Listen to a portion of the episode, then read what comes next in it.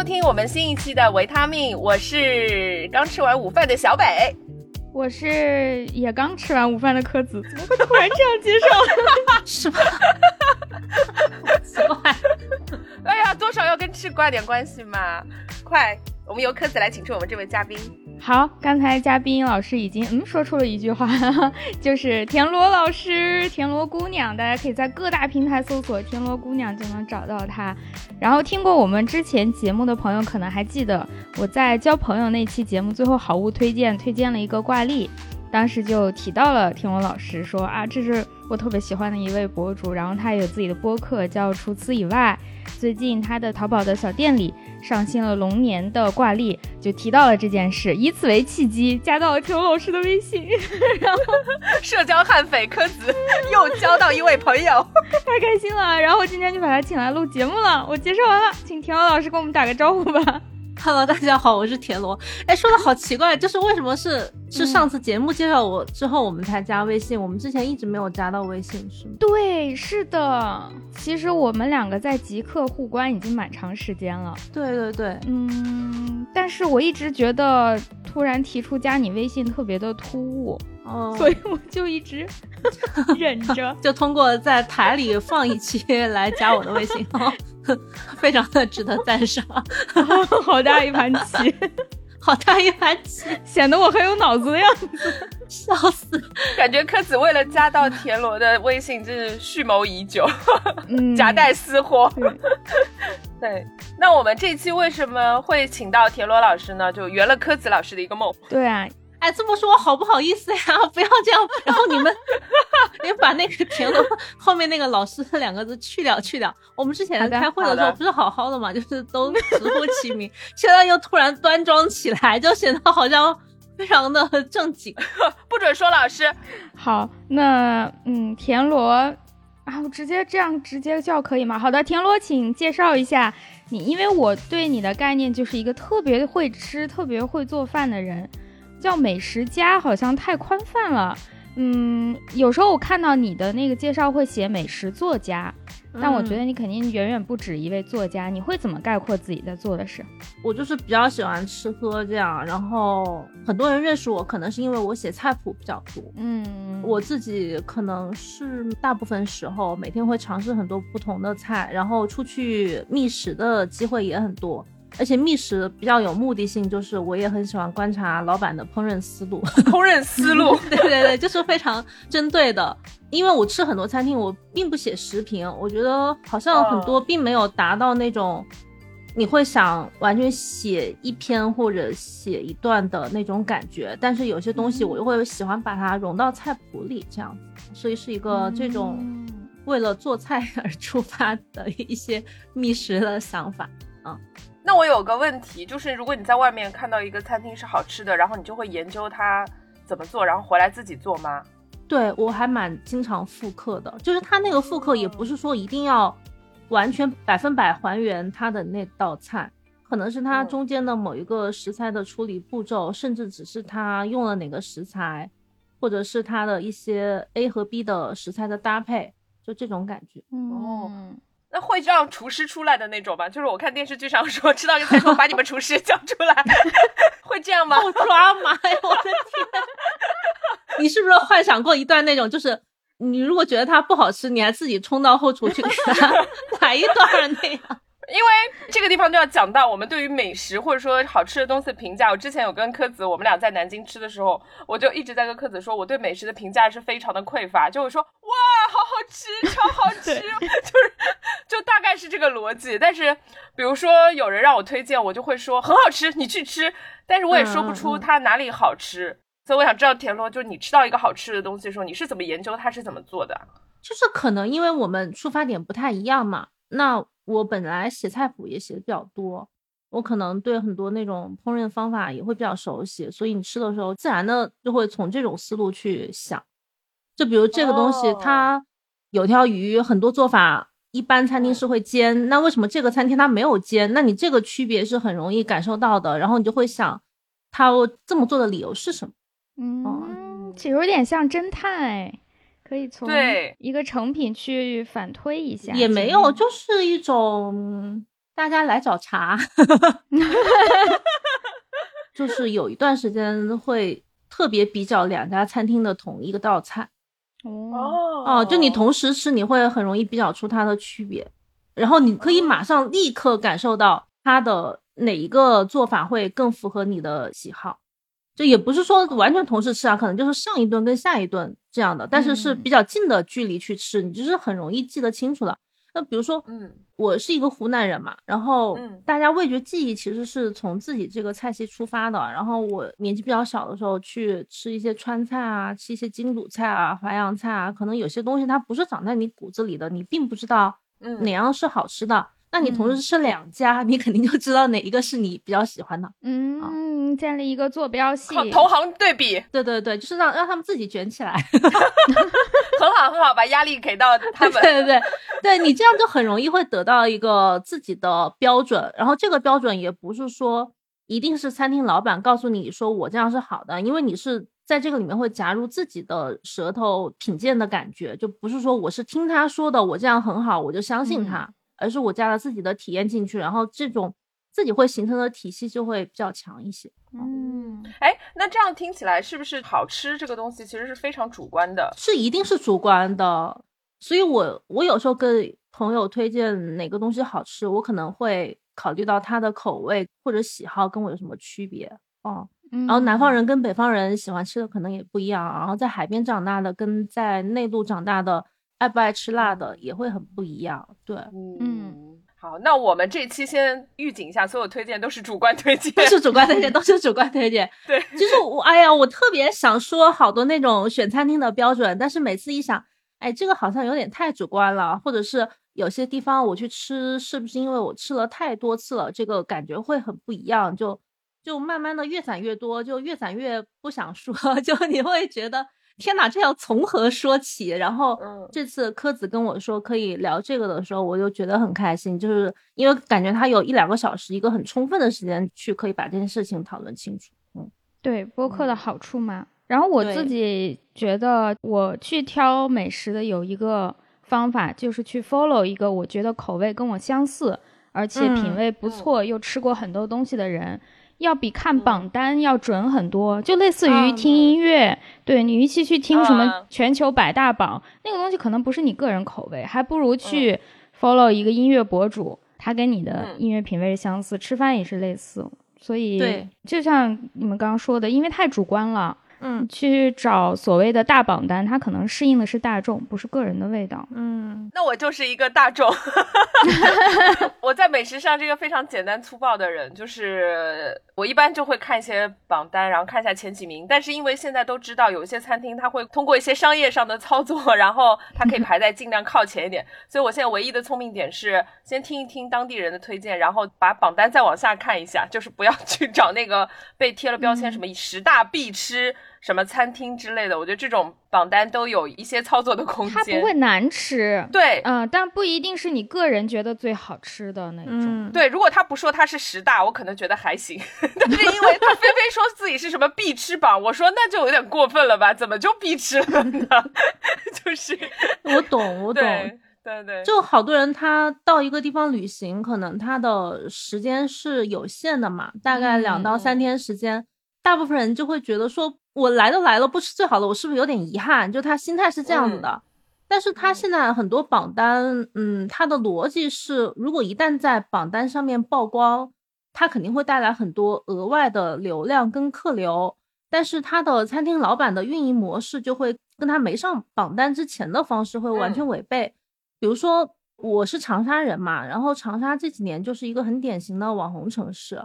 嗯，然后你会发现他们在 B 吃榜上的前几的就会有很多餐厅的主要客人是外地游客。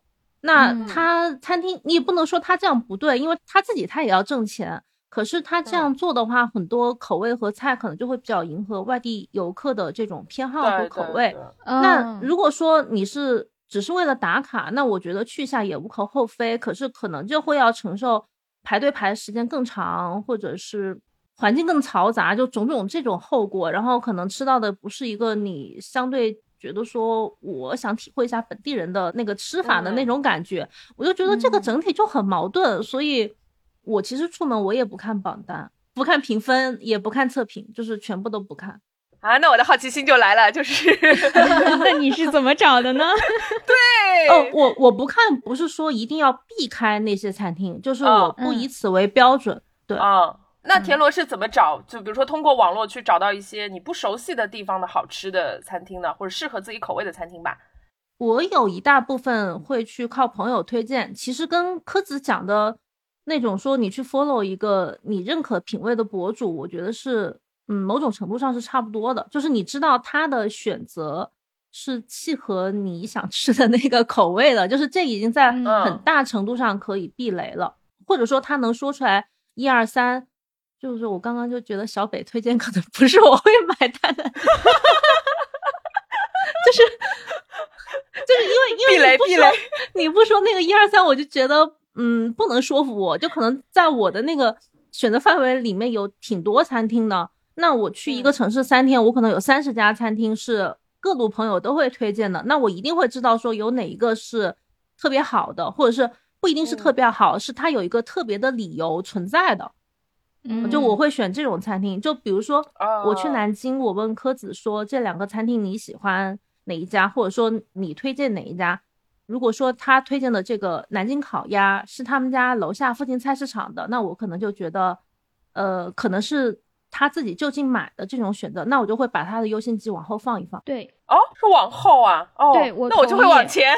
对他这个逻辑是这样的，就是南京烤鸭很多时候它不是一个你专门去为了吃它而跑一趟的行程，它就是大家说我下班之后在菜市场带一只回来，然后我们晚上餐桌上加一个，它是以便利性为主的。所以那我作为一个游客，我如果是特地去一下，我可能就会。要仔细选一选，在这个品类里面稍微更突出的一家。那我如果说我今天是去柯子家里玩，那他在他楼下带一只烤鸭，那我就很开心。但我如果专门去吃，我可能就会再多筛选一下，这样子。就是他这个想法的逻辑是这样。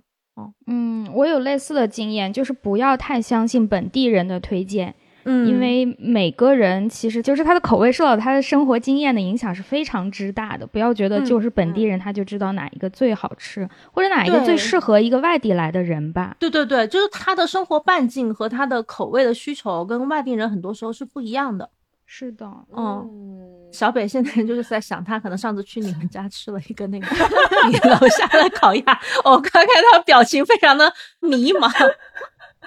对，我刚刚就陷入了沉思，说，哎，我好像都是在问当地人哎，因为我前一阵子去洛阳，我还特地找了我一个洛阳的朋友，他给我做了一份攻略，你知道吗？就是用 PPT，然后还给每个餐厅打星，说这个值得去，然后这个是几颗星，这个可以试一下，大概是是这样子的。他这个也很好啊，因为他有把他的那个筛选的逻辑列给你。对对对对对，嗯。但是其实我在挑的时候，也就是选我住的酒店附近的。你无限接近了本地人的这个视角，对。然后我觉得我是在美食这件事情上，我刚听下来其实是两个逻辑。比如说，你们是要吃到相对来说符合自己口味的东西，去到一个地方。但我后来发现，我其实吃的是个体验，就是我就想看看当地人 吃什么。嗯，对，就当地人，比如说像柯子上次他，我记得他说烤鸭的时候，他有跟我说过一个诀窍，他说你就到那个菜市场门口找那个大爷大妈排队 排最多的，随便找一家吃都还不错。啊，对啊，对对对。然后这对我来说就是一种体验，它有可能不是南京最好吃的烤鸭，但这个就是可能南京老百姓。最日常的一个食物，然后它至少可以避开了一个雷，就是旅游餐厅这种，就是为了迎合旅游者的口味，然后去做了一些调整。对，哪怕它不怎么，可能对于我来说，我上次去吃吃了洛阳的那个水席，说实话，我觉得我是有点吃不来，但是我觉得挺有意思的。对对对，但当地人就是这么吃的。但我有一点点，就是还是有点好奇，就是如果遇到当地没有相对来说，比如说认识的朋友啊什么的，就是这种。有可能会从网络上找到靠谱的餐厅吗？田螺，嗯，也会有，但是我如果问人的话，比如我发微博，有时候会问一下读者，可能我问的方式也会反过来，嗯，哦，比如，比如说我如果要去湖南、四川啊，就假设这两个地方我没有让朋友介绍，我可能问法就是说，如果我想吃不那么辣的东西，有没有推荐？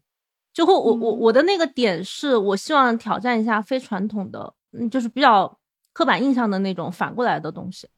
你懂我那种感觉吗？就可能特意不吃辣的，对，就比如呃，很多人会去吃火锅或者怎么样，那我可能会反过来问，如果不吃火锅或者不吃辣的东西有什么选择？然后很多人此时就会纷纷掏出 心底里珍藏的自己吃的那种比较家常的东西。哦，有道理哦。啊，啊是不是一些会做刻板印象菜、经典菜的餐厅，它有对比较大的概率是迎合外地人？它也不一。定是迎合，就是可能你吃到的是你能想象得到的东西。嗯嗯，就是你想你去重庆吃火锅，好像也没有什么不行。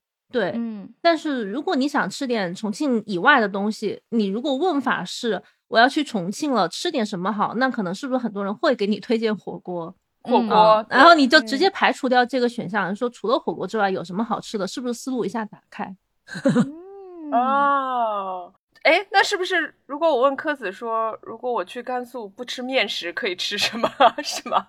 哇，这真的有点难。但是这个时候就会考验到他，因为对，其实面食它不是说你真的去了甘肃这次不吃面食，只是可能面食是另外一趴你已经决定要去探寻的这个领域。但是除了这个，你肯定要穿插起来吃点别的嘛，对吧？那你现在可能嗯给他的考验就是说，除了面食之外，还能吃什么别的不同的花头的这样子。嗯，有吗？有啊，当然有了。甘肃的一个好处是它非常的长。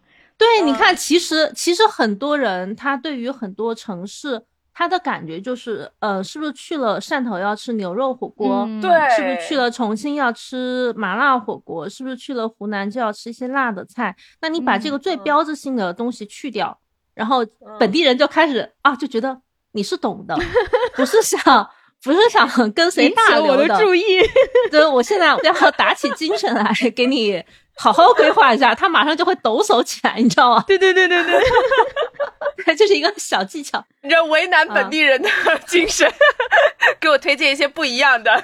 对你不是不吃那个标志性的东西，然后可能你把这些嗯乱七八糟的东西定好了之后，那你再问他，那麻辣火锅你只推荐一家，你推荐哪一家？哦，限定词，可以把这个最重要的东西也把它排进来，因为这种行程你还是跑不掉的嘛。你去重庆，你不可能就是完全绕过这种标志性的东西，那你就可以看他最喜欢的那一家是哪一家，然后你就问他理由嘛。嗯，我觉得就是不要问那种宽而大的问题，因为会对对，一定要把。问题嗯范围缩小啊。啊，对对对，但是因为可能我还是有一个特殊的情况，就是我需要找很多食物，它的背后的逻辑跟它差异在哪里？就是我希望我这次去是获得一些有价值的信息啊，所以可能嗯也出发点会有点不一样。嗯，嗯，嗯，但我觉得我们普通人也可以参考。对，可以参考。就是你如果想吃的不那么大路嗯货的话，我觉得这个反过来的逻辑是还挺值得参考的。嗯，我还有一个办法是比刚刚那个方法更刁钻一点，哦，是我在大众点评上，我不去搜餐厅，我去搜一个菜名。嗯嗯嗯，看有多少人推荐它，不是不是，就嗯，就是提到它，在点评当中提到这道菜。对，就是比如说我以前在看书的时候，我家里有一些美食方面的书嘛，然后我就嗯翻一个潮汕的书，它有一个嗯、呃相对现在做的餐厅比较少的菜，叫做南乳风吹肉什么之类的，它其实嗯就是。南乳就是那种红腐乳，它把嗯五花肉腌制好了之后去炸出来的。但是我其实去汕头去过很多次，我在很多餐厅根本没有见过这道菜。我当时心想，它可能是一个不是在最近五年流行的一个东西。然后我就去搜这个菜名，然后就发现有几家餐厅是还在做这个菜的，我就去了其中一家。嗯，哦，你是说这种比较冷门的老式的菜，可能已经没有很多人做了？也不一定老式，或者就是嗯它比较家常，也有可能它只是没有进入到游客的视野，它不一定是老式的。嗯我后来去问我在汕头的朋友，他们说，就我找到的那家餐厅叫做潮华家宴。他们说这嗯家餐厅其实是他们日常是会跟爸爸妈妈去吃的，是他小时候的味道，只是游客不会关注到这一趴。对，嗯，你说这个，我第一是嗯想到兰州其实有一个有一点类似的菜，我们叫就叫糟肉，就是用嗯红腐乳把五花肉腌制之后是蒸嗯出来的，这是一道过年菜，嗯很简单，是老兰州当地人的一道菜。像我们家不会做，因为我们是外地人。但是我们过啊年会买回来，比如用它夹馒头啊，什么都非常好吃。听着就好好吃哦。反正有点油，但我超爱。但是那个配米饭就很好吃，配米饭或者配面食，面对。任何主食，嗯，对对对，但是这种你看，像如果小北问你兰州有什么吃的，你可能一时半会儿想不起来它。对对对，嗯。我不会想到这个菜，而且可能嗯。餐厅里你很少说走进一个餐厅去点这道菜。对对，嗯，可是它是另外一个维度的那种探索，就是它会更本地化一些，就是甚至是我们这个年纪的人小时候会吃的东西。但我觉得这种嗯菜就很能够看出来这个城市它饮食前面几年的那种发展吧，就不是现在最近五到十年的那个流行的菜。嗯嗯，我有一个类似的小方法，就比如我想在南京吃东北菜的话，嗯，我会搜雪衣豆沙。我觉得能在南京做这道菜的这个餐厅，应该就是比较哦标准的了。对对对对对，这个办法很好，就是你根本不要搜哦什么在分类里面找东北菜，对对对，你就是找那个很冷门的一道菜。我刚我刚第一反应就是锅包肉，哎，因为我实在不知道东北菜有其他什么想法。这个就是用菜去定位餐厅，不是用餐厅去找菜，其实是反过来的思路。对哦。对对，就我所有找餐厅的逻辑都是反过来的，就我哦，不看榜单，不看分类那些东西。哦。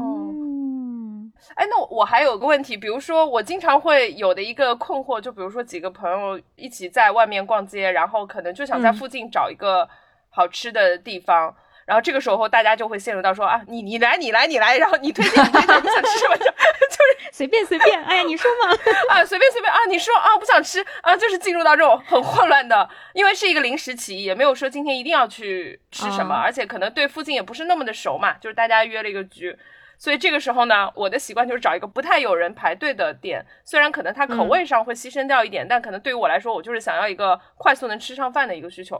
但很有可能，我不知道，就是现在可能很多店好像排队了就比较火，然后大家都会觉得很好吃，这是另外一个话题。但我想知道，就是比如说在一个我刚说的这样子跟朋友一起聚会的这个场景当中，怎么样判定附近找到一个好吃的餐厅呢？我可能也没有想过要不去吃某一家，但是我可能临时起意去找一个好吃的餐厅。就这个时候，就还是要降低标准，因为你为了吃而跑一趟，跟临时找一个，它肯定还是会不太一样。临时找的，嗯，嗯，他要么排队啊，要么你在附近五公里范围内能找的就只有那些啊，就是你就看哪个合眼缘就去哪个，就不要太纠结这件事情。麦当劳也行，对。我不是说麦当劳不好意思，我就说它是一个很 很稳妥的选项。对。对，我也觉得。其实我一直觉得麦当劳、肯德基，我有时候在国外的时候，我就想吃这个，因为它相对来说比较哎对对标准化。对，嗯嗯，然后你大多数的 local 的食物都尝试过之后，你会想说，哎呀，吃顿麦当劳挺好的。就是以前一直有说麦当劳就是乡愁，就是你吃到的时候你觉得很有安全感。其实是有一点。就它起码不会跌破你底线嘛。有些你突然跑去吃，你确实这一一头雾水，它到底在做些什么东西？对 对对，一头雾水比说难吃还狠。就是很懵啊。哎，那田螺会去吃那种排很长队的那种餐厅吗？还是会刻意避开？看身体状况好的时候，就是就体力还不错的时候，就会去排一下。而且看他有些餐厅，它可能都不是一个餐厅，就是一个门面那种。如果你嗯想吃，你是逃不开要排队的呀。对，就是看当时自己能不能接受这件事情。我觉得这个场合，他可能就很适合几个朋友在那儿聊聊天，时间可以很快过去。那我如果是嗯一个人去排队，我就会觉得我很孤单，我就不太愿意排队。嗯那嗯哪些优点会吸引到你去排队呢？是有朋友强烈推荐，还是你已经知道他家？就是我们假设你没吃过这一家哦，嗯你没吃过，然后他大排队，在你身体状况还可以、可排可不排的情况下，它有什么优势会让你下决心？哎呀，我今天一定要排。嗯，就是可能它这一类的餐厅都会需要排队，比如猪排饭啊、咖喱饭啊，就是它本身就不接受预定的那一种，排就排，你大不了早点去，可能排半个多小时、一个小时也排过。我以前最长一次排过三个小时的，啊，吃什么？嗯，我忘记是在一二一三年左右，就当时自由行的时候，反正吃了一个那种站着吃的一个很划算的一个寿司自助和海鲜自助什么之类的东西吧。可是之前你看网上攻略，大家就说它的食材很新鲜，然后吃起来很过瘾。嗯可是排了三个小时之后，你就觉得精疲力竭嗯啊、然后你就它再怎么好吃，你也会觉得就不过如此。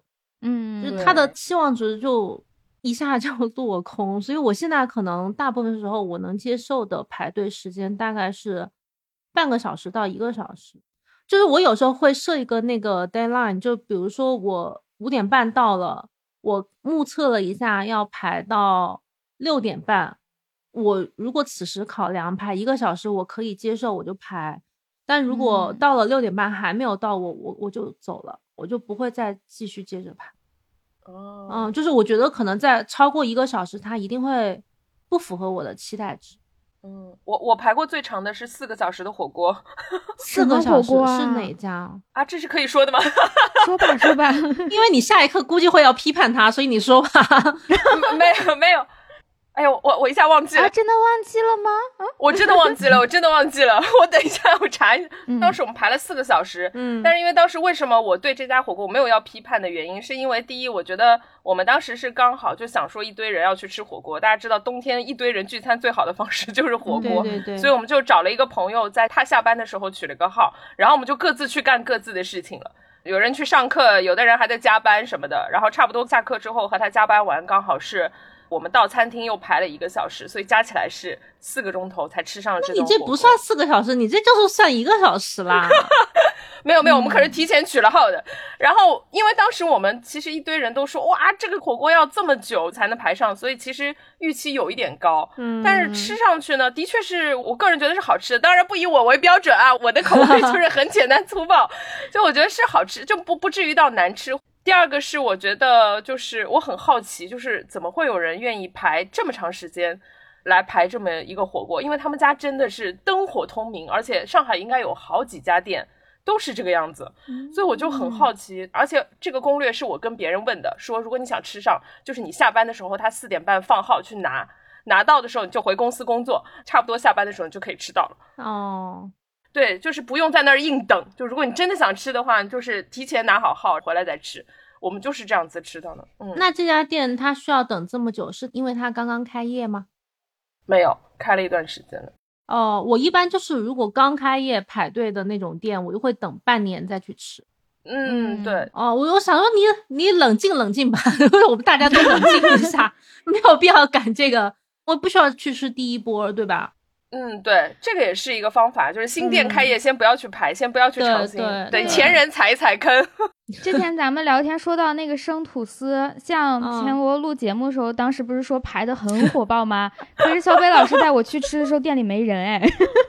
对啊，它其实那个热潮很快就过去了。当然，可能嗯他自己也有改善那种取号的方式，他后来就变成可能是小程序预约之类的，就你也不需要在那儿傻等了，反正就整个合理很多。我当时并不知道那个是什么天价吐司，因为当时我和克斯我们吃完饭只是觉得说要买个明天的早饭吧，然后我就搜了一下附近，你看啊有个吐司店啊买个面包吧，我想也行，因为我也不太爱吃就是里面加很多东西的馅儿的，面包。嗯对对对对，然后我觉得啊吐司店挺好的，然后我说那就买一下吧，所以它有个小程序直接下单，你直接去取就好了，没有人嗯排队。然后后来我才听到了 田螺录的那一期节目说 哇这个天价吐司怎么怎么样，然后当时我跟柯子吃的时候，因为我们吃的时候并没有听到这期节目，然后我们俩吃的时候，我只能很枯燥的跟柯子解释说这吐司吧怎么说呢，就是里面是有点湿湿的。对我们俩就是疑惑于，咦，它怎么是湿的？你在人家店里讨论。但是我觉得吃东西是这样的，你做很充分的功课去吃一个东西和随机去吃一个东西，它带来的愉悦感和期待值是完全不一样的。你们去买那个生吐司，其实是我觉得就是面包这种东西它应该有的样子，它应该是一个嗯你可能随时到了随时买就。也许到了下班时间，品类没有那么多，但是白天的时候，你应该是随时可以买到，不需要去排很久的队，你也不需要说我做足心理建设，说提前知道它这个吐司到底厉害在哪儿，而是我直接吃的时候觉得它好吃就可以了的这么一个东西嗯啊、嗯所以我就觉得像生吐司，如果需要为它做很多功课，我就会觉得有点奇怪。但如果是你要特地去品尝一个地区的菜或者是一个菜系的那种标准，就提前做一下功课，可能去吃的时候就会一下可以 get 到那个点啊。我觉得这个想法会有点不一样。就生吐司排好长队，我也觉得有点累。那就是还要看你到底要吃什么东西。对，如果是大家一起聚餐，可以聊天，稍微排排，然后也有助于你更了解。对啊，那也 OK。是的，嗯，对。所以我说当时那个生吐司有点惊到我，想说啊，这个还还让那个田螺录了一期节目，我要听听看这里面到底有什么门道。然后我听完以后觉得，哦，好像要做笔记的感觉，就是因为我吃下来感觉就是口感上。也没有什么太大区别吧，就是面包的味道，就是面包它本来的那个也没有多惊为天人。我其实吃第一口的时候，我有点懵住，因为我最早做面包的时候，就是最最开始做的时候，我失败过，我把它做成了发糕，嗯，就是这种，就是里面它不是那种很粘连的拉丝的。然后还有一点点水的那种口感，所以我吃它的第一口，我哎，难道做失败了？但是又吃不对不对，人家这个是好吃的，他不是做错了。就在这个当中，在思考到底发生了什么，它不符合我习惯的，可能这个是需要稍微做一点点功课的。对，但是这种你吃完之后再去做功课也完全没问题嘛。对对对，它至少是好吃的。是的，是的。对对对，所以我觉得就是。大家想排想吃就去试一下。对，我觉得主要还是相信自己的舌头。对，你觉得一些网红餐厅好吃也行啊，就没什么太大的问题。嗯嗯，不用为此感到羞耻是吗？对对。我总觉得小北是给自己打预防针。没有，我我真的是一个美食小白，就是。在南京的时候，虽然我记得我跟柯子录了一个《我爱南京》那个节目，然后推荐了很多南京好吃的。然后我前阵子也有上海的朋友去南京，我就给他发了一堆那个南京我们吃过的店，我就跟他说这个这个一定要去吃，超好吃。然后他吃完以后，我的朋友也非常的匮乏，也发过来说哇，怎么有这么好吃的东西？就是没有任何干货上的交流，说啊这个东西是怎么个做法，然后情绪上很呼应啊。对对，他就每吃一道都会给我发来说上海怎么没有这么好吃的。店哦，这也太好吃了！就是我们俩之间 就是在进行一种情绪的宣泄，但我觉得如果是第三个人，就会觉得说到底哪儿好吃啊？就是也不知道。对，那如果我们现在选了餐厅，那接下来就要到了点餐的环节，对吧？嗯，然后点餐基本上呢，我自己个人是这样子，我会根据。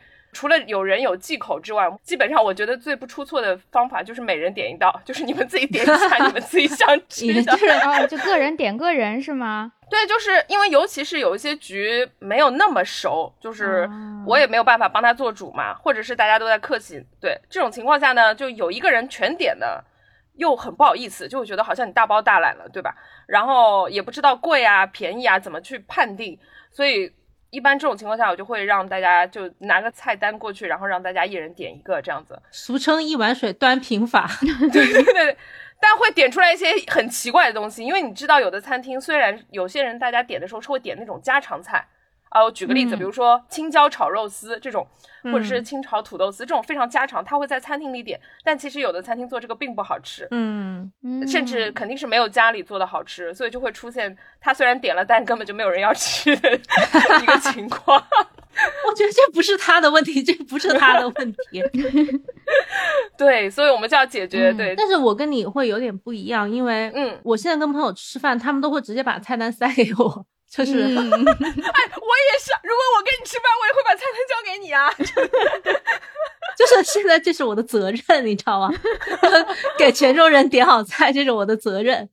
对，然后就是肯定是循例，先要问一下大家有没有忌口，这个是一定要避开的。嗯，然后嗯，有些餐厅它如果菜单太厚，我会反而会比较紧张。就如果菜单菜太厚的那个餐厅，它。可能容易出品不是很稳定，嗯，因为他同时做的东西太多了，就是他的后厨的规划一般是很难达到所有的出品都很好的，所以看他那个餐厅的体量，菜大概在。几十道左右是比较好的，就可能二三十或者四五十道，他当天写出来的那个菜的数量，我觉得这种餐厅在点菜环节，我自己会稍微先稳一稳的那个感觉，就是没有没有那么紧张。他如果这题不难，对 对对，他如果有一两百道菜，我就会就很担忧，你知道吗？我心里就会替餐厅着急，就是你怎么做呢？那么多你 SKU 怎么备呢？你这个食材新鲜吗？对 对，不可能每天那么多新鲜的东西。对，所以那嗯种餐厅，可能我在选餐厅的环节也会给它避免掉一些，就会选几十嗯道左右的那个菜的。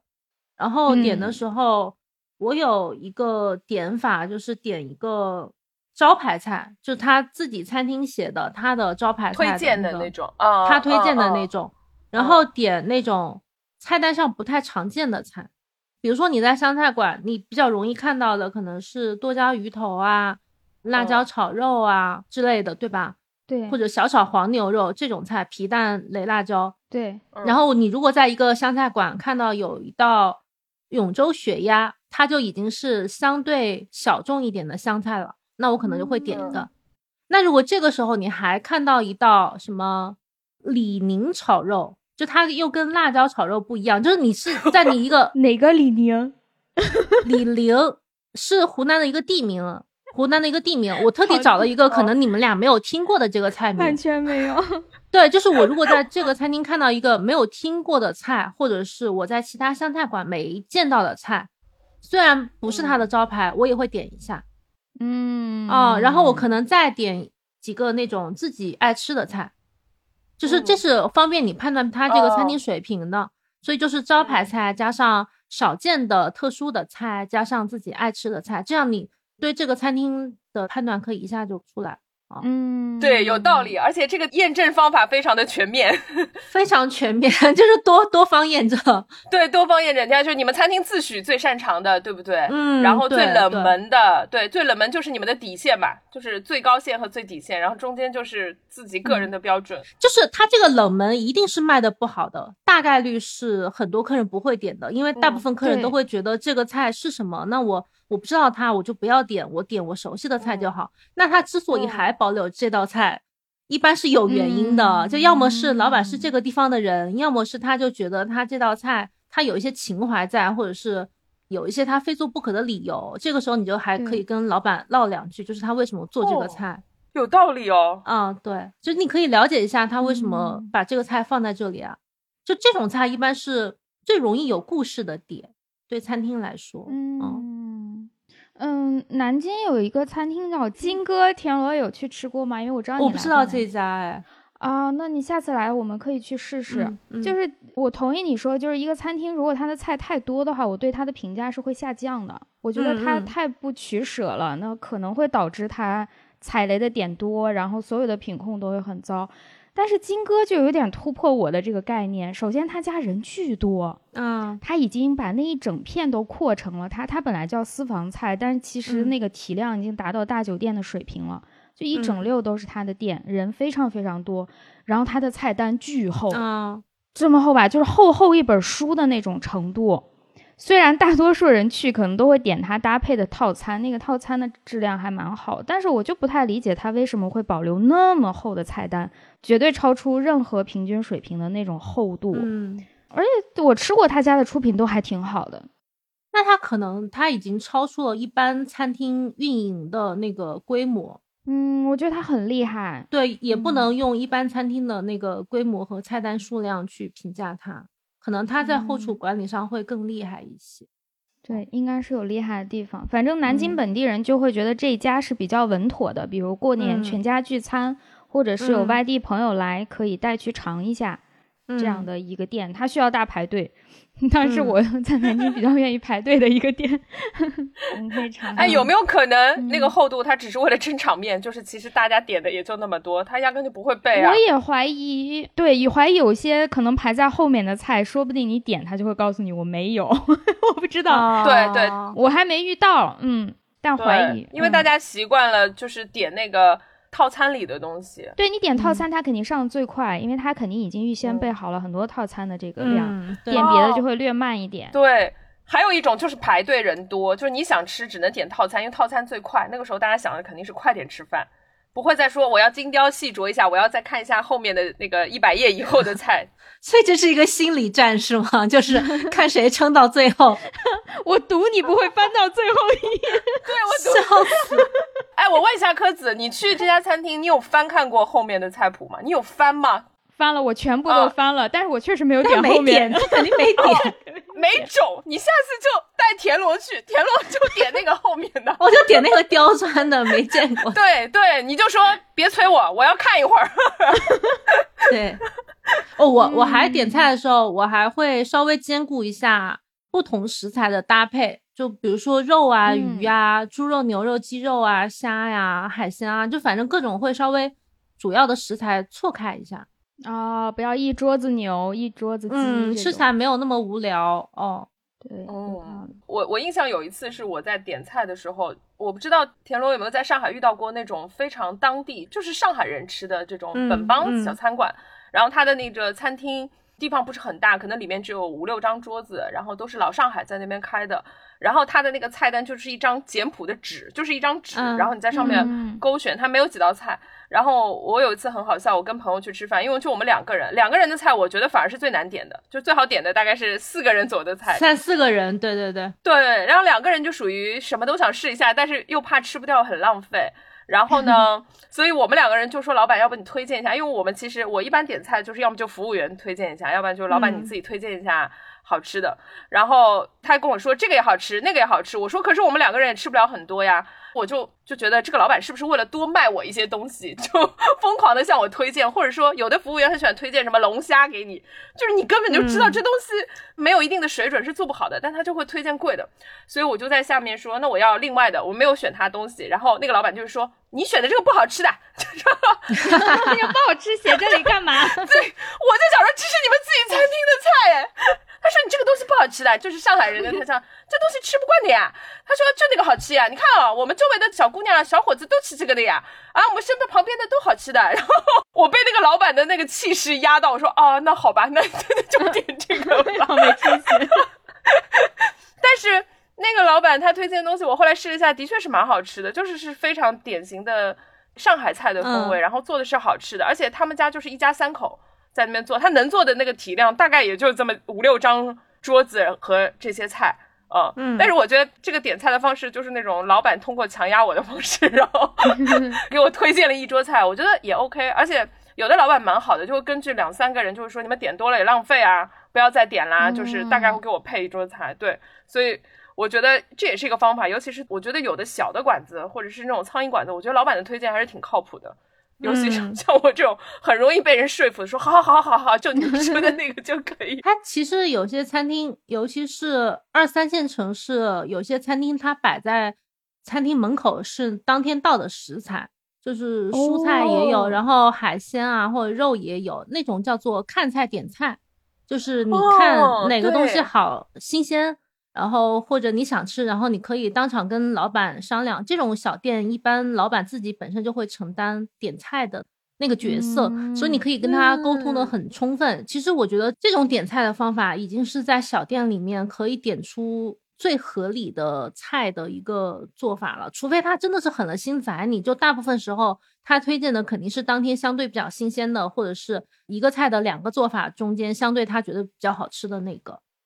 或者是根据你的人数来搭配，我觉得这已经是一个小店的点菜的极致了。而且虽然像嗯小北讲说他会容易被人压迫，我觉得就算是像我，我还自认我还比较会点菜的，可是我的缺点就是很容易轻信别人。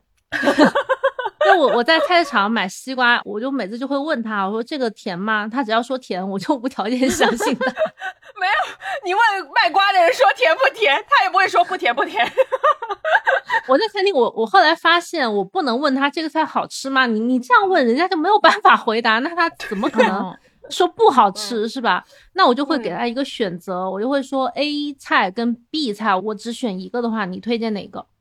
嗯哦，嗯，就是我一定要把那个问题的范围稍微缩小一下。就你想想，就是你如果问人家好不好吃，那他可能就会觉得我给你什么你都可以答应。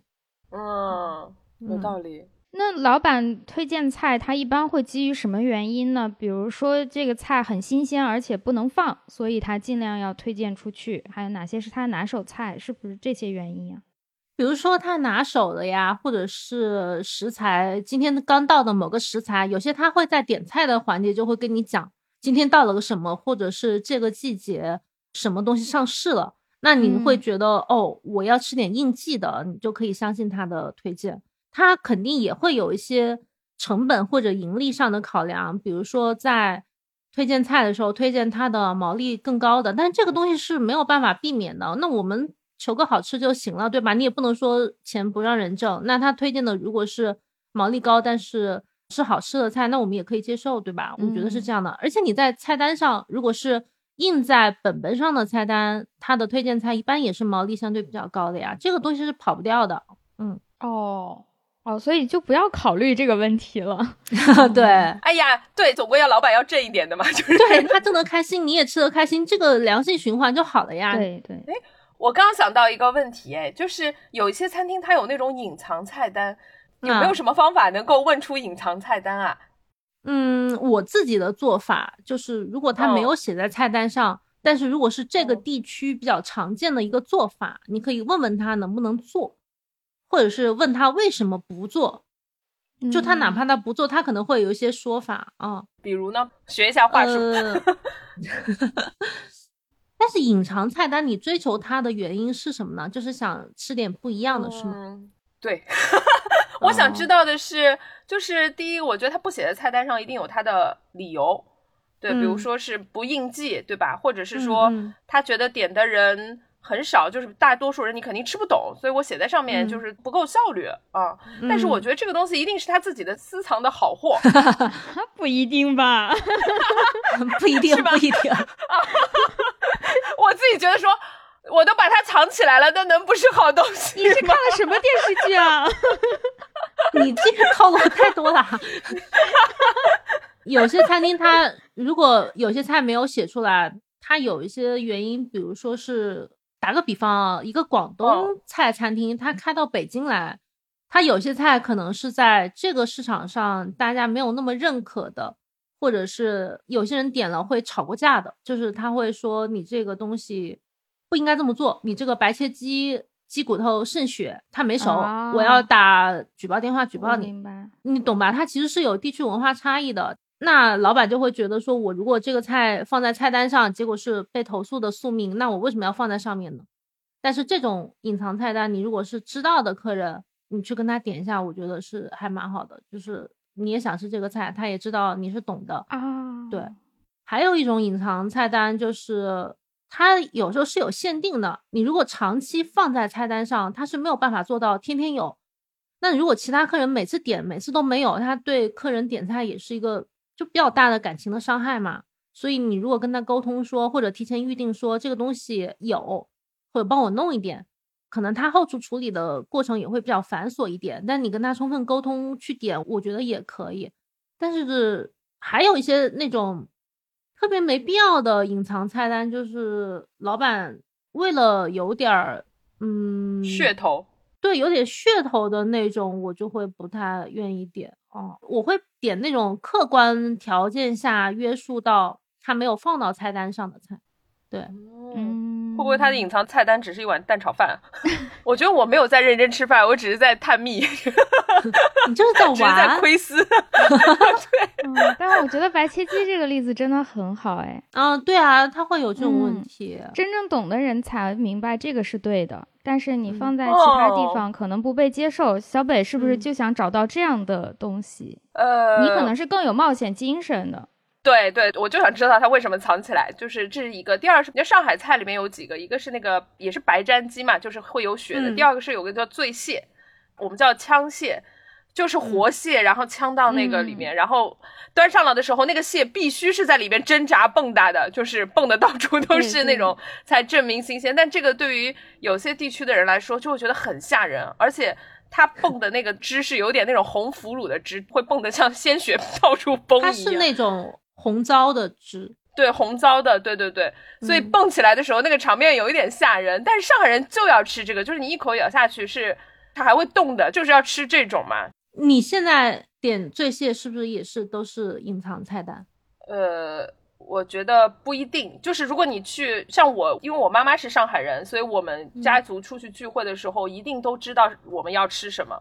所以就基本上就是脱口而出，我要这个这个枪械什么什么的，根本就不需要看菜单。基本上就是如果是本地人去吃这个东西的话，而且我们选的馆子基本上也就是当地人去的比较多的，所以他也不嗯需要隐藏，就大都懂。但是因为有一次我是拿这个招待过我一个外地朋友，然后把我外地朋友 吓到了，就说这是吃不了，因为啊，因为生的醉虾和醉蟹现在在上海的食药监局应该是不允许公开售卖了。哦是吗？嗯 就是河鲜的生的，对，因为我记得好像是最近两年啥时候搬出的一个那个规定，就是很多地方，比如说汕头，它还是有很多生腌啊那些东西是公开在销售的，但是上海这方面可能管理的会更严格一点，所以你如果要吃的话，可能你就只能以隐藏菜单的方式吃到，而且可能你得是熟客，不然他会怕你举报。有些哦餐厅会碰到职业打假人，哦，所以他就不能放到菜单上。对，所以我们家族里点都不看菜单的，就都知道嗯是本地人或者是邻居，因为我们只会选一些家附近的餐厅，不会去选一个嗯陌生的餐厅。对对对、哦，嗯，对，因为就吃的很熟，老板都是认识的这种才会去。对对对对，然后后来那次我朋友看到那个菜，我还没反应过来为什么他不动筷子，然后就我一个人在那儿吃，然后后来他才跟我说，他说那看着怪吓人的，嗯。然后我才反应过来，哦，原来是这样，就是我还我还特别得意说来枪蟹，枪蟹枪蟹，我一般点菜的时候，我会问对方，就是你如果问他有什么忌口，嗯有些人会比较客气，或者说他不知道你这个地方有什么特别的东西，嗯，他就并没有说到那个忌口的部分。那比如说我，我如果在湖南点菜的话，我可能就会问他能不能吃内脏，或者他吃辣的能力怎么样，就是以此来决定他的忌口的程度。因为你问的特别泛，他忌不忌口的话，他就答不上来。那如果我哦在杭州或者是江浙其他地方，我可能就会问他能不能吃生的，能不能吃臭的，就是这是哦问忌口的阶段会问的也会细致一点啊。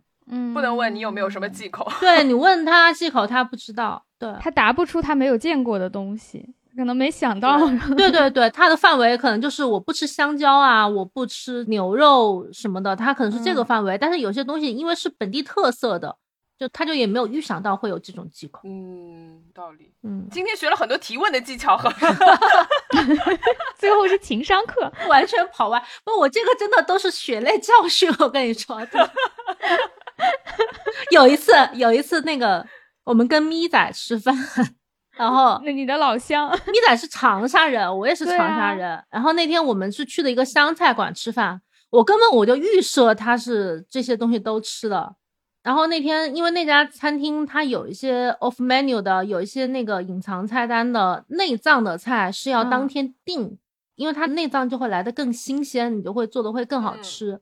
然后我就啪啦啪啦订了一堆内脏的菜单，然后咪仔说他不吃内脏。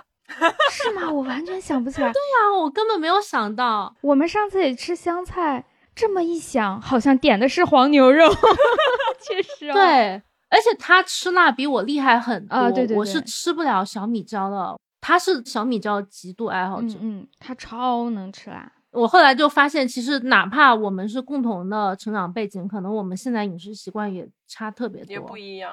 对，哦那次教训非常的深刻，哦 你能想到一上来四个菜内脏他都不吃，就很尴尬，你知道吗？我能想象你心里的那个哐当的感觉。那既然我们说到了吃，刚才也说到了怎么点菜，我刚刚也提到说，如果我跟田螺一起吃饭，我就很愿意把菜单交给他。啊，你可以交给我，没问题。对我听他的推荐，然后听他点菜。那今天有没有可能呢？就是跟我们听众朋友推荐几个，比如说，如果是湖南人，你有没有什么私藏的湖南或者是长沙的小馆子可以推荐给我们的？我没什么私藏的，我现在都劝大家不要去长沙，这体验太差了，真的。就是 这个地方啊，我跟你们讲，玩也没得玩，然后排队也大排队。口音都出来了。我用长沙话讲，不要来，真的莫来莫来，魔来。就是体验很差。哎，我印象中长沙还是挺好吃的，怎么回事？它是这样的，就它现在这个城市的游客容量已经远远超出了它可以负载的容量。哦，所以它不管是任何餐厅，它的排队的强度都是以前的三到四倍。然后你不管是打车还是坐地铁，都非常的拥挤。而且长沙的景点很少，你 就你也没有消食的地方，你又只能去吃，就整个行程非常的单调，就很无聊。可以去捏脚哎，我记得长沙捏脚很有名，去捏脚也很无聊吧？你也不能天天捏脚，你也不能天天唱 K，所以我就会劝大家 不要去。但是如果真的退一万步，真的要去的话，我们现在录制的时间是冬天的时候，我就会跟大家推荐说，长沙本地人冬天要吃的是鱼杂，嗯，对，就是河鱼的鱼子鱼泡，我们会吃这种菜，它就不是一个餐厅的推荐，口水，太具体了，那个口水一下就举起来。因为这也是我的超爱，我就是长沙人，他冬天要吃辣味，就是腊肉的那个辣味嘛，嗯，而且我们会。有些人吃的比较刁钻一点，他会喜欢吃腊猪脸。我看到你发了一地的猪脸，哦，我好馋。对，因为腊猪脸它肯定比肉要少嘛。你想，一个猪就一个脑袋，但是有那么多的肉。小北在拿手机在搜索，就是你就会用这个菜名去定位你想吃的餐厅。腊猪脸比起腊肉来讲，它就更小众一点。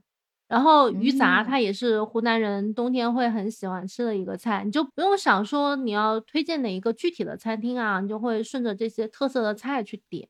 嗯嗯，有道理。我们今天就要把这个方法论给它用起来，用菜去定位餐厅。对啊，赖猪脸我真有点不行，我要仰着头说话。腊猪脸真的很好吃，它是那种糯糯的，对。而且你你如果看哦，你如果看大众点评上那些餐厅，它有蜡烛脸的那个菜的照片，你要看它有没有炒到透明哇，它要炒的那个胶质全部出来，要糯的，不能切的太厚，切太厚了，虽然一口下去很香，但是吃几口就很腻，一定要稍微切的薄一点，嗯，炒的透一点。把那种胶质全部炒出来，最好也有一点点猪耳朵，就也有点脆骨的部分。哇，这个节目大家要是大半夜听的话，哎，我还真找到一家农家腊猪脸，网友推荐这道菜，对对，你就可以去试试它这个做法啊。嗯，像腊猪脸这种菜，它可能不会在游客特别多的餐厅出现，因为这个食材没有那么多嘛。哦。如果他走量走的特别多的餐厅，他菜单上肯定是腊肉会比较多。嗯啊，所以你你点这种腊猪脸的菜，它大概率是一个社区店，就是它是附近居民去吃的这种店，它就也没有那么游客感，它就是你想要的那个本地人生活的那种感。哎呀，击中，精准击中！我要疯狂在找腊猪脸。那柯子，你要不要推荐一下？我先把脑子里的蜡烛脸拿出去 蜡烛脸先出去。想想啊，嗯，南京的我就不推荐了。本来我也不是南京人，而且咱们之前聊过一些，嗯，推荐过，对，常吃的。那我说一下兰州吧。我觉得兰州菜的一个特征就是它特别的融合，嗯，因为兰州这个地方的人就是融合的，我们就是都是各地的外地人来的，而且本身甘肃的物产。不能说丰富，不是量大的那种丰富，就是它类型特别多。嗯，比如像陇南那边，它是和四川挨着的，然后中间像天水那一带是和陕西挨着的，然后北边的话就是河西走廊这，所以整个甘肃的食材的类型特别的丰富，所以我们吃的东西类型也特别丰富。呃，像牛肉面就不推荐了，随便吃。而我觉得在兰州开牛肉面真的很少有难吃的，我活这么大只吃过一家难吃的。因为它那个位置太好了，就是它做到如此难吃，它还能活下去，这个其他的店一般做不到，所以大家随便吃牛肉面。我其实想推荐两个菜，有点类似，一个叫黄焖羊肉，一个叫呼辣羊蹄。嗯，对，黄焖羊肉呢，小北又开始搜，我的天呐，真的是大众点评这几个关键词的这个热度上来，不要觉得太疑惑啊，是日坛给的热度好吗？都是我在搜，真的就是这两个菜，它不是很常见。就是你在外地的，本来外地的兰州菜就很少，而一般也就是什么大盘鸡，呃，他会把西北菜混合到一起。但这两道菜一般是被忽略的，因为他们的做法有一点麻烦，它没有那么难。而且我觉得这两道菜很体现兰州的一个特征，就是它用了大量的香辛料啊，河西走廊特征的这些料。它那个黄焖羊肉的黄焖跟黄焖鸡不是一码事儿。嗯我去搜了黄焖鸡，好像用的是黄豆酱，所以它叫黄焖，是这个意思吗？黄酱吧，可能之类的。嗯，但是兰州那个黄焖羊肉，我们其实在自己家不会做，因为它太麻烦了，所以我去搜了一下，它用到的香辛料是草果、干姜、胡椒、山奈、花椒、肉蔻，嗯然后把所有这些料打成粉混在嗯一起，它是这样去做的。嗯，然后来焖这个嫩的羊羔肉，一定要是羊羔肉。然后再加入甘肃本地的那种非常粗的圆粉条，我们管它叫白素贞，叫什么？白素贞，就 因为它真的很粗。用一个蛇的名字去叫一个粉条，你说的白素贞是那种圆圆的，是那种不是变成人之后的白素贞是吧？真是你们兰州人好幽默，笑死。因为它比较粗，就是一般大家说到粉条的时候，我发现各地说那个粗细是不太一样的。嗯，如果你用很细很细的粉去吃，其实味道不太对，一定要用这个很粗很粗的。大家可以想象跟自己的手指差不多。我有我嗯有个问题，那可以在点评上在兰州那个城市搜到白素贞这种词吗？哦，可能不行，哦我觉得是我们口头随便说说的，就是强调他不是粉丝。小北不要搜了，小北 你真的在搜啊？我在搜那个黄焖羊肉，还有胡辣羊蹄。手指都出火星子了。我在搜一些就是上海能吃到的馆子，啊对，哦我在看用刚刚的方法能不能搜到一些。但是这个白素贞可能我就会拿来作为跟餐厅老板对的那个暗号啊。我就学了这个词，我就会放在心里。我说那这个粉条是白素贞的吧？他如果说不是，我想说天哪，不是，你还敢开店？呃对，就是但我很难确定这个词在多大的范围内流行。比如在我家和我的朋友之间可以，但是真的餐厅老板会不会哦，？没事，一定是他的问题，一定不是你的问题。他们都肯定会用这种粉条，不用的话、嗯味道是完全不对的，这个你肯定啊不用担心。嗯，嗯，这老板会不会觉得你想要白素贞就去杭州啊？你来这里干嘛？我就想，就有时候不懂装懂也是一种策略，你知道吗？嗯，原来是这样。你看，像那个《繁花》里面那个范总，他不也是就是扮猪吃老虎的那种感觉？他肯定都知道，但是他就是一种策略。你有时候就装的傻一点也没关系。有道理，对。嗯然后还有呼辣羊蹄也类似，他用的调料就是花椒、干姜，也有干姜，他们两个都会有一点黄色，应该是这个干姜嗯提出的色。还有香叶、草果、白芷、八角、黑胡椒、小茴香，还有大量的胡椒粉。有一些店会用更多的辣椒去炒它，把它炒成红色；有一些店就喜欢纯粹用胡椒粉来提辣，就是白嗯色的。我更喜欢后一种，我觉得更有特色一点。这胡辣羊蹄是热菜啊。哦，这两个都是热菜，嗯这两个菜在外地是比较少见的。嗯，我看都是新疆的餐厅在做，就类似这样的菜。如果你在外地搜的话，很可能是新疆餐厅，因为新疆菜的认可度要比兰州菜高得多得多。哦嗯嗯，所以它新疆菜的餐厅里会卖西北的各种菜。对，它是大西北 IP。嗯，对对对，是这种感觉。嗯新疆餐厅里有可能会吃得到这两个菜，嗯、我觉得还挺有代表性。如果大家去兰州不知道吃什么，可以吃黄焖羊肉、呼辣羊蹄。嗯去兰州的话，你可以说我去八公里吃，就是离兰州市区八公里的一个地方。那边，这是个地名吗？嗯，就是从兰州市区往好像是机场那个方向吧，就是往城外走，走出去八公里和走出去十三公里，好像也有一家。哦，就是那个地方会突兀的出现一排黄焖羊肉的店，那那个附近几乎什么都没有。西北本来人就很少嘛，除了城市里，在城外就是很少很少的人了。我也不知道为什么会在那里突然形成了一排黄焖羊肉店，是不是大车司机在那吃？我不确定。哦，后来就有名了。所以你就跟他说是八公里，他就知道是那一片，并不是说那个餐厅的名字是这个餐厅有一家叫阿西亚是格外有名的，但是还有哦其他家。也会有兰州人说：“哎呀，阿西亚外地人才吃，但我我就喜欢吃什么什么什么。”他那里面那一排有很多很多的店，你随便问一个兰州人或者问一个出租车司机，他都会知道那个地方在哪里。嗯嗯，就是吃黄焖羊肉，或者你就在市区里吃，像什么马老六之类的，它也都会有这些菜，嗯，你一次性可以吃全一些。学习了。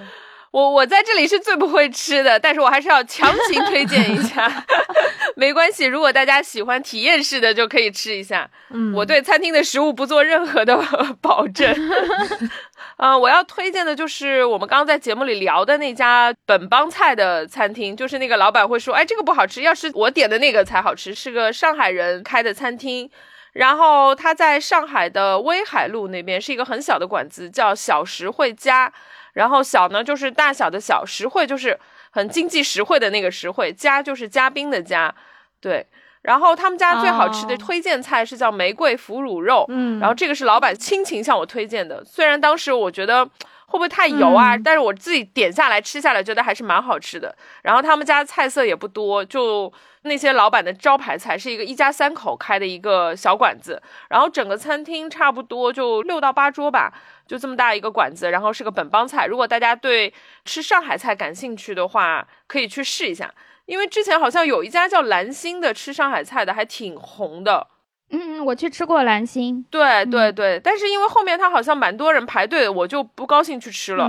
然后我感觉他后面好像就变成了那种网红餐厅，就有很多外地人去吃。是吗？我去时候没人啊。哦，因为很多年前是上海人吃的本帮菜，但后来不知道什么原因，反正就挺红的，就很多人来上海旅游的时候都会推荐去那家。呃，然后因为他排队，我就不去了。我就试了一下这家餐厅，就是小实惠家，我觉得蛮好吃的。如果大家喜欢的话，也推荐给大家。大众点评上也搜得到。它它封面图的是什么？是猪肝吗？这道菜？对对，猪肝。嗯，感觉。然后上海呢，就是吃，比如说鳝丝、猪肝，还有那个酒香草头，就是用白酒炒的那个草头。嗯，好吃的。嗯，我觉得上海人吃起来挺习惯的，但我也有朋友吃不惯，就是那个酒味。啊，那你会在推荐菜的时候给朋友打预防针吗？比如说，你会说，嗯，本帮菜有些太甜，或者是酱比较多，或者是像酒香草头这种有酒味的，你会有问朋友吗？呃。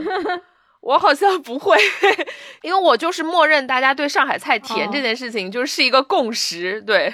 哦，我那无锡人来了觉得不甜，对，因为每个人对甜的那个程度不一样。我觉得是这样，就是大家对上海人的那个甜是有一些误解的，嗯，比如刻板印象就是觉得上海菜什么都要放糖就很甜，但实际上在上海菜里面，糖是用来调鲜的，就上海人做饭放一点糖是为了让鲜味出来，并不是为了真的把这个菜的口味做的甜。嗯，所以我觉得像这个甜味，我觉得基本上多少大家还是能够接受的。然后像酒香草头这个东西，我觉得我不会打预防针，原因是因为它这个名字里就是有酒，就是有点酒味的。嗯，你可能只有那个醉虾、醉蟹需要打一下预防针。对对，因为那个呛虾是生的，所以还是要说一下。真的很多他家菜，对，虽然菜看起来很多，但是你点的时候，老板就会说，哎，这个不好吃的，那个好吃，就会帮你点。我觉得你是，我觉得你有点喜欢这个老板的风格。对，那个老板就是用上海话《繁花》里面说的，就是他腔调很浓。对，然后你会看到他手上会戴着那种像扳指一样的戒指，然后附近就会有很多那种他认识的本地的一些老头会过来跟他聊天，然后他就会炫耀他的戒指，说：“你看我这个从哪里哪里买的，什么什么的。”然后我有时候坐在那儿吃饭，就会看着他，我觉得很有意思。对他吃完以后还会过来，就是因为他有一些菜是跟我推荐，他就会过来说啊，好吃不啦？然后我就说嗯，好吃好吃的。然后他就会很得意的说，肯定好吃的呀，我们做了多少年的，肯定好吃的呀，求夸夸。他这个腔调好上海哦，对，就是那种老上海。我那时候去的时候不知道，我没有太注意。但是虽然它是一个小餐厅，看起来是我们眼中的那种苍蝇馆子，但是你会看到那个老板穿的还是体体面面、端端正正，不是那种后厨那种很休闲的打扮。然后全身就会穿着，有时候西装啊、夹克都是搭配过的。嗯，所以如果大家感兴趣的话，可以去试一下。反正我觉得。我吃下来我觉得还行，然后体验也挺好的，嗯，主打一个氛围，对，因为那个餐厅里面基本上周围都是上海人，就不是那种上海所谓的精致的那一面，而是它更偏向于上海生活的那一面。嗯，不过刚刚你讲那个酒香草头，就是我如果点菜的话，像这种时蔬类的，我就会看季节点。哦，对对对，嗯因为有一些蔬菜像那个九香草头，如果不是季节，它就会比较老，不好吃。对，然后像这样子的小馆子的老板会告诉你说啊，这个季节不好吃的。如果是大餐厅，我就不确定他会不会嗯就是你嗯点了我就给你上这样。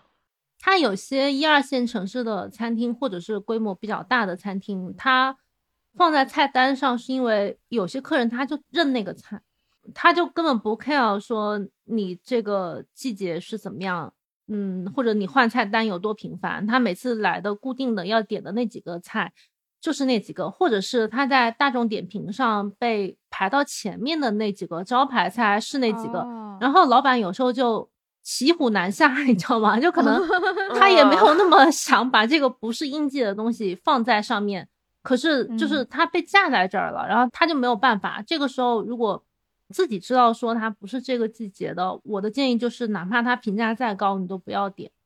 对，因为说到应季的话，我就想到不在他们的推荐里。比如说上海人都知道春天，然后要吃那个腌笃鲜，那基本上那个时节，啊本帮餐厅都嗯会有这个菜的，但是它肯定不会在嗯它的大众点评上的第一名。对，因为只有在嗯春天开春的时候做才好吃，所以只有当地人才知道哦，这个季节要去吃这个菜。嗯，嗯然后，如果一个外地的游客来这儿搜腌笃鲜要吃，肯定也不太好吃。这种可能是需要积累一点生活经验吧，我觉得。嗯，对，要看时嗯令和看季节，就是包括比如说我们吃蟹，什么季节、什么月份要吃公的，什么时候吃母的，这都是有讲究的。哦，对对对，嗯，所以它有些那个，你知道上海新开了一家卖蟹粉汤包的店，它也不是新开，它就是以前开在郊区的一家店，然后之前关掉了，叫乌有仙。呃，没有，没听过。嗯，它之前在郊区的时候还挺火的，然后关掉了之后，可能突然又有新的投资人就把它在市区里面又开起来了。但是我自己就是觉得，嗯，你如果一年四季都卖蟹粉汤包或者蟹黄汤包，我可能夏天我就不要吃这个啊。哦，它一年四季都卖啊，那那其他季节的没有多少黄啊，不，它它也有，现在供应链是很成熟的，哦但是我就会还是喜欢吃更应季的那个东西。其实我没咋吃过，因为我觉得到季节我就要去吃大闸蟹本身，不是这个季节呢，哦我就完全不吃蟹。嗯，所以我有点哦不太能理解蟹粉汤包这个，我知道会有很多人爱吃啊，就是我个人的话，这个不在我的选择范围内。嗯，不是那个季节的，是不是去吃的人相对来说比较懂行？对，也可能真的很爱吃蟹，一年都想吃。我以前去吃的时候，包括乌有县，还有什么来来，还有几个家家汤包，就是好几个汤包，它不是都有蟹粉的那个做法吗？因为这个嗯东西现在供应链特别的成熟，就它有些是也能有活蟹拆出来，然后有一部分也有是冷冻的蟹粉的，所以它供应是一年四季都供应的。这个就有点像刚刚讲的，有些菜它虽然不应季了，可是老板还把它摆在菜单上，就是被架在这儿了。就他也不可能说不卖，因为需求量是很大的，就还是会有很多人去点，而且它的客单价很高，就利润也会比较高。嗯，冷冻的意思是在旺季的时候就拆好冻起来，然后卖一年，是对，这样。对哦对还可以这样。有些是这样子。嗯，嗯，那味道应该差很嗯多吗？会差很多吗？冷冻后的？是，但是很多时候你也不是说一定求一个极致的味道嘛，你可能就是嗯想吃那一口了，他会去吃啊，也很合理。哦，好，那我们聊了很多关于吃的问题，然后接下来就是我们维他命最受欢迎的一个栏目，就是好物推荐。这是最受欢迎的栏目啊。真的，我先跟你们说一下，待会你不要好奇，就是你们在说的时候，我肯定都在拿手机 在淘宝下单。我们已经互相之间买了很多东西。对好的，对，所以先问问看田螺要给我们推荐什么，然后我要先把我的淘宝打开。预备起，什么呀？我真的，但是我推荐的东西真的很平凡，我就是想嗯推荐大家，如果出门吃饭带一个牙线，好实用啊，完全没有想到。我跟你们讲，就有一次我去云南的时候嘛，然后嗯去它相对反正比较偏远的地方，就也不是昆明，也不是大理、丽江那种，就可能去到下面游客很少的、本地人比较多的小一点的县城。然后在那边，他当地是吃一些偏清真的菜，就是牛羊肉比较多，但是他炖的不是很烂，然后就全程痛苦脸，你知道吗？就是塞牙塞的很厉害。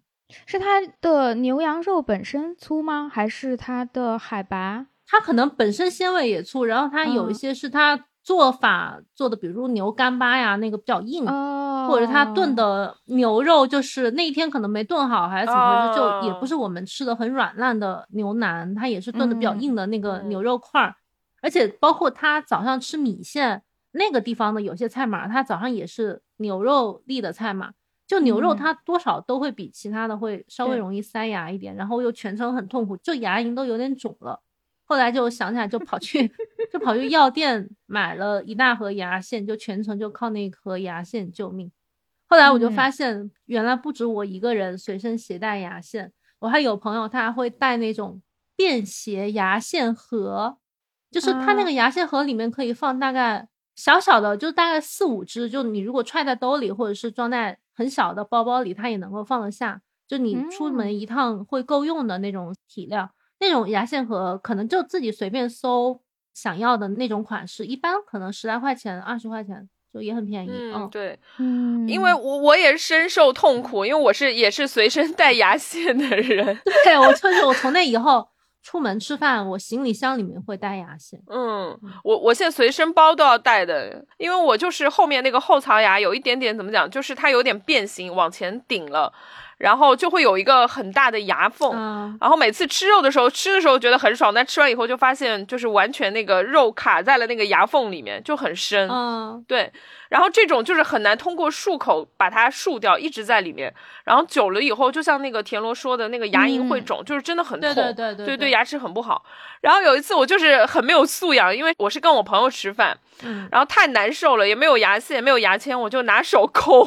对，但是但是真的可以理解，就是很痛，有时候就是很痛。对，然后我朋友就一直在说，他说你也太没有形象了，你怎么可以在外面抠牙？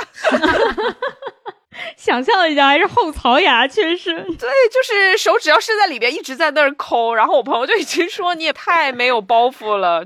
但是这种痛苦真的，你只有弄出来才知道，就是它塞在里面，牙真的会很痛，然后你靠舌头也勾不出来。哦对压到那个肉了。对，可能你前半程跟朋友说话的时候，就一直舌头在顶那个牙，就 啊，对对对对对对对，你在演我。对，所以我经常趁我朋友不注意，我就捂着嘴一直在用那个舌头把那个肉想要抠出来，但真的很难，就只能用牙线。所以从那以后，我就开始买那种独立包装、用完就扔掉的那种随身的牙线。一根一根的。嗯，我只会用那种，就是有个塑料棒，然后它有一段线。嗯，对，啊，我也是用的这种，因为它那一头不是还可以当牙签用，对对对对对对，我有朋友他只会用那种，就是卷啊，成一卷的线。啊，对对对，那个我完全不会。那个那个我也不会用，对我感觉好像在拉大锯、扯大锯，给我的感觉。我每次用一脸口水。而且它是把一卷不是扯出来吗？嗯，像这样子拉出来，然后放到这个牙里面弄，我就觉得好像以前古代的那种给小姐绞面那种，你知道吗？就是在搅脸上的汗毛的那种姿势，我就就很奇怪，我就只会用那种棒的，嗯，嗯，对，真没想到我是用那种切身经历告诉大家，真的要随身带牙线，口腔健康真的很重要这。不是我推荐的好物吗？你还抢怎么还能抢过去？不是我的意思是说，大家记得要用田螺推荐的，对，因为我随身携带，我就不用下单了，我有很多存货。好的，好的，我可以让我下个单。我只有晚上用，以后我出门也带着吧。嗯，我出门都带的，没办法，没有牙签的时候真的很痛苦，那种痛苦也很难跟别人说。对，我有一个很大的牙缝，我求牙医帮我填上了，就用那个补牙材料。我说我这个牙缝太大了，他说那没什么办法。我说你帮我补上吧，他说补上了是会掉的，因为你这不是在牙里，是两个牙缝之间嘛。填是啊，填了，但它很容易动啊。我说掉了再说，但是坚哦持了有一年多两年，它确实掉了，掉了就再去补一次，会好很多。哇，你这个方法 也可以，很一劳永逸。至少能一劳两年逸。对对对，好，嗯那我要推荐一个吃的，因为我前几天吃到一个很好吃的水果，然后我一定要推荐一下，因为我为了验证它好吃，我还买了各种品牌的对比，然后我就发现它最好吃。哦呦，然后我推荐是那个山姆卖的，叫荣安脆蜜金桔，对，然后融就是那个融化的融。哦，我看到你发朋友圈了，那个，对对对，真的很好吃。然后安呢，就是安全的安，脆就是干脆的脆。然后它其实有点贵的，因为在山姆大概卖两公斤，然后要卖到一百零九块九，就差不多一百一十块左右，其实有一点贵。然后后来我就是在我朋友圈推荐之后，我朋友跟我说盒马也有在卖，我还真的去盒马也买了一样的，买回来以后我可以负责任的跟你们说，就是山姆的好吃。然后为了验证山姆和盒马是不是在打架，我又买了一个，就是我原来的一个朋友，他在西双版纳会卖一些水果啊什么的，然后他看到我发朋友圈，就说他最近家里也有卖这个，我就说那我也买来试试看。我今天收到了货，我还试了一下，然后我只能说对比下来呢，就是要么没有山姆的多汁，咬下去那种甜甜软软的，要么就是没有它大，所以测下来是又甜又大又好吃，所以我一定要推荐一下，我推荐了很多人。嗯，我搜淘宝，它有一个荣安金桔，对，一定要是那个山姆的。我是从山姆渠道买过来，他们家的真的好吃，而且它真正做到了它的宣传语叫“肉厚饱满，甜而不麻”。我有时候不太敢给别人推荐水果，就是因为它的差距太大了。就哪怕同一家店，它不是同一棵树，你都不好说它的味道。我怕我吃完很好吃，推荐给人家不好吃。我我这个推荐还是嗯稍微有点信心，因为我当时买的时候不是盲买，是我朋友先买的，然后他先给我吃的。有个背锅的，我翻译一下。对对对，然后他吃完以后，他就我就问他，我说你在哪买的？他说我在山姆买的，我就说蛮好吃的，我就又下单了。所以我先跟大家说一下，就是，反正要是不好吃，就是那个朋友推荐的；要是好吃，就是小北推荐的。对对，就是我推荐的，好吃就是我推荐的，可以。嗯，我也推荐一个吃的，我推荐一个调料。你该不会是松中鲜吧？啊，不是不是，小北推荐过了。松中间大家已经知道了啊，我来推荐一下木姜子油。嗯啊，木姜对木姜子油，木姜子这怎么断句啊你？就直接全搜吧。木姜子油，姜是生姜的姜，啊，就是一种贵州的特色的调味料。嗯，嗯我第一次吃到是在南京的一个酒吧，那个酒吧是几个贵州人在这儿开，就是咱们一起去过的那一家。哦，我知道。嗯，然后他们不是会在店里稍微的卖一点吃的吗？他们会卖那个燃面、燃饺，还有酸汤饭。他在嗯酸汤饭里，我们吃的时候就觉得，哎，你们酸汤饭有一股很奇怪的草的清香洗，洁精的味道。洗洁精，好的。洗洁精，可能吃不惯的人会觉得是洗洁精，反正它就是略略有一点点刺激感，不是辣嗯或者什么那种刺激，就是像青草切开的那种刺激。然后我们就觉得非常好吃，就去问了，说你们这个酸汤饭里加的是什么呀？他就说滴了一点点木姜子油，我就买回嗯来试了一下，我觉得在很多食物里都可以把它加进去。我目前的感觉是，一是感觉它好像不太能够加热，比如我在炒的环节如果加进去就有点怪了，应该是把食物整个做完，最后把它滴进去。第二是我感觉它跟酸味的东西搭配的会比较好一点，嗯，嗯，类似于他们的酸汤饭，或者我自己做其他酸类的东西滴一点它都挺适配的。就大家有兴趣，就是对食物想尝一点不一样味道，它也很便宜，你可以买贵州自己的那个。但这个、这个就是属于我会给别人打预防针的东西。嗯，对我也犹豫要不要推荐，可能吃不惯的人就会觉得有点怪吧。但是这个试错成本很低啦，反正嗯挺便宜的，几块钱、十几块钱就有。因为我以前有一次推荐一家餐厅，它的主打的菜叫做三合汤，就是木姜子油这个东西在贵州，然后云南某些地方和湖南的湘西、湘中有些地哦方都会用到。这个东西吃得惯的人就会很喜欢，吃不嗯惯的人就会觉得它有点像香茅草。嗯嗯，有一点。哦，对，我们刚开始就问他是不是放了香茅，他说啊，不是。对对对，嗯它很像。然后我当时推荐那家餐厅，他做三合汤，他也是放木姜子油嘛。后来很多人去点菜的时候点了这个，就觉得完全不习惯，就要退菜。哦，可是三合汤里面用的是牛杂，就是什么牛肚啊、牛血之类的，那个菜也比较贵。就如果退菜的话，它餐厅成本就很高。后来嗯餐厅想了一个办法，就是把这个木姜子油的瓶子拿去给客人闻一下，看看他们能不能 接受这个味道。一种疗法。就是没有办法，因为他可能不知道里面放这个东西，但是他也不知道这个东西是他忌口的。那个三合汤是什么样的味道呀？三合汤你可以理解为它是一个牛肉版的毛血旺哦，哦，但听着很好吃哎，牛肉版的毛血很好吃旺，啊。是啊，是啊，它有牛肉啊，有牛血啊，有牛肚啊这些东西，但是它里面很多地方吧会加那个木姜子油，嗯，嗯，这是它跟毛血旺一个很大的调味的区别。哎，那上海嗯有哪家餐厅可以吃吗？我突然对这个食物很好奇。哦，上海，你如果搜永州血鸭，有些永州血鸭的菜里面也会放木姜子油，因为湖南那边有些人他会认为木姜子油和禽类和野味都很搭，所以如果有鸡鸭呀，或者是那种血味比较重的东西，他们就会用木姜子油来调味。嗯，可是真的就是有很多人吃不惯这个味道，而且你想，你去吃泰国菜，有好多人他也不喜欢香茅的味道。哦，这样我还挺喜哦欢的。嗯，我也挺喜欢的。但是它的试错成本很低，我觉得试一下无妨。对，这倒是。嗯，就它贵州自己有一个品牌叫青山不老，就你搜淘宝很容易推出来那个一个嗯很古早款式的那种瓶瓶，或者像田螺你们节目那个南石照，我看他们也嗯有，就随便挑一家都很便宜。嗯，南石照我刚买了他们家年糕，我还没有试。哦，招牌年糕，我有个朋友他是做健身餐，最后滴一滴木姜子油，哦，这也是个办法，也是个办法，也是一招，就是做沙拉。用花椒油也可以，可能可以，就是因为常规的沙拉酱他已经吃的太习惯了，吃腻了，所以嗯加一点点这嗯个是一个新味道。对对对，这个办法也蛮好的。嗯，嗯，好像我看它可以滴在这种凉拌菜啊、凉拌面里面，你就把它当辣椒油用，哦，都是可以的。嗯，少滴一点。少滴一点，它味道很重。我觉得贵州这个地方总是出现很神奇的食物，不知道为什么。我刚听到什么鱼杂呀，什么永州血鸭啊，还有那个腊猪脸肉，然后我通过这几个搜索，啊我就在那个大众点评上已经嗯发现了一家，我标记了，然后有时间我到时候一定要试一下。好，你等我来。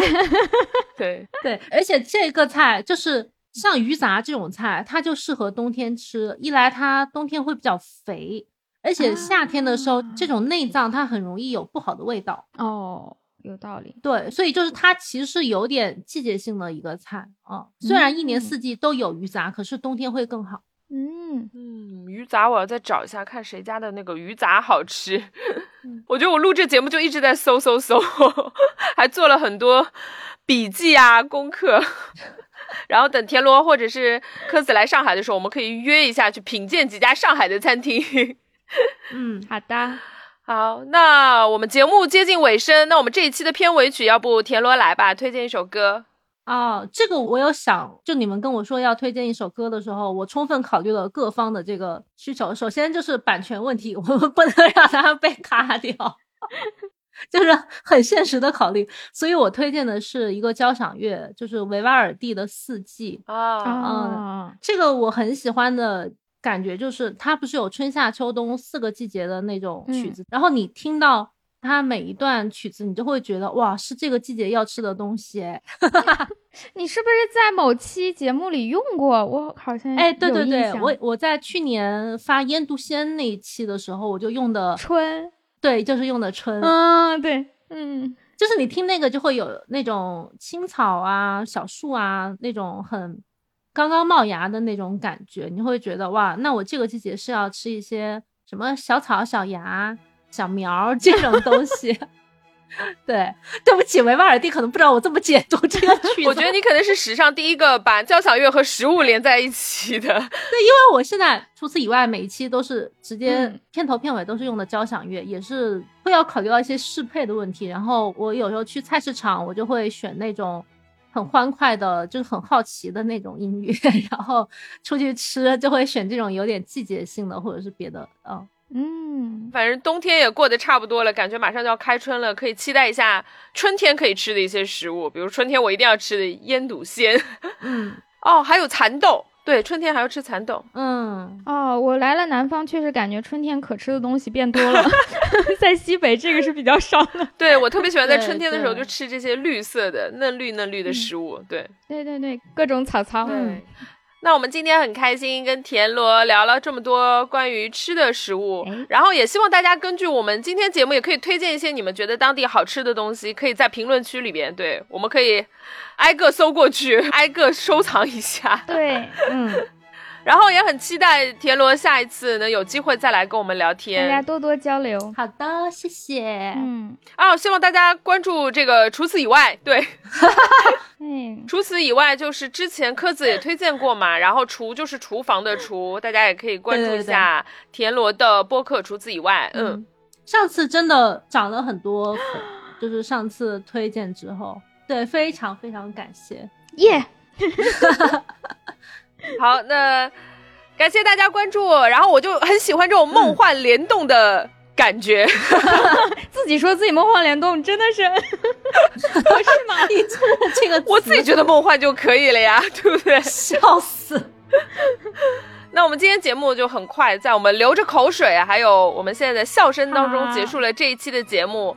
然后也预祝大家能够吃得好，吃得开心。对，吃东西最主要的就是开心。对开，心，好，那我们今天的节目就到这边了，我们跟听众说拜拜喽。好，拜拜，拜拜，拜拜拜拜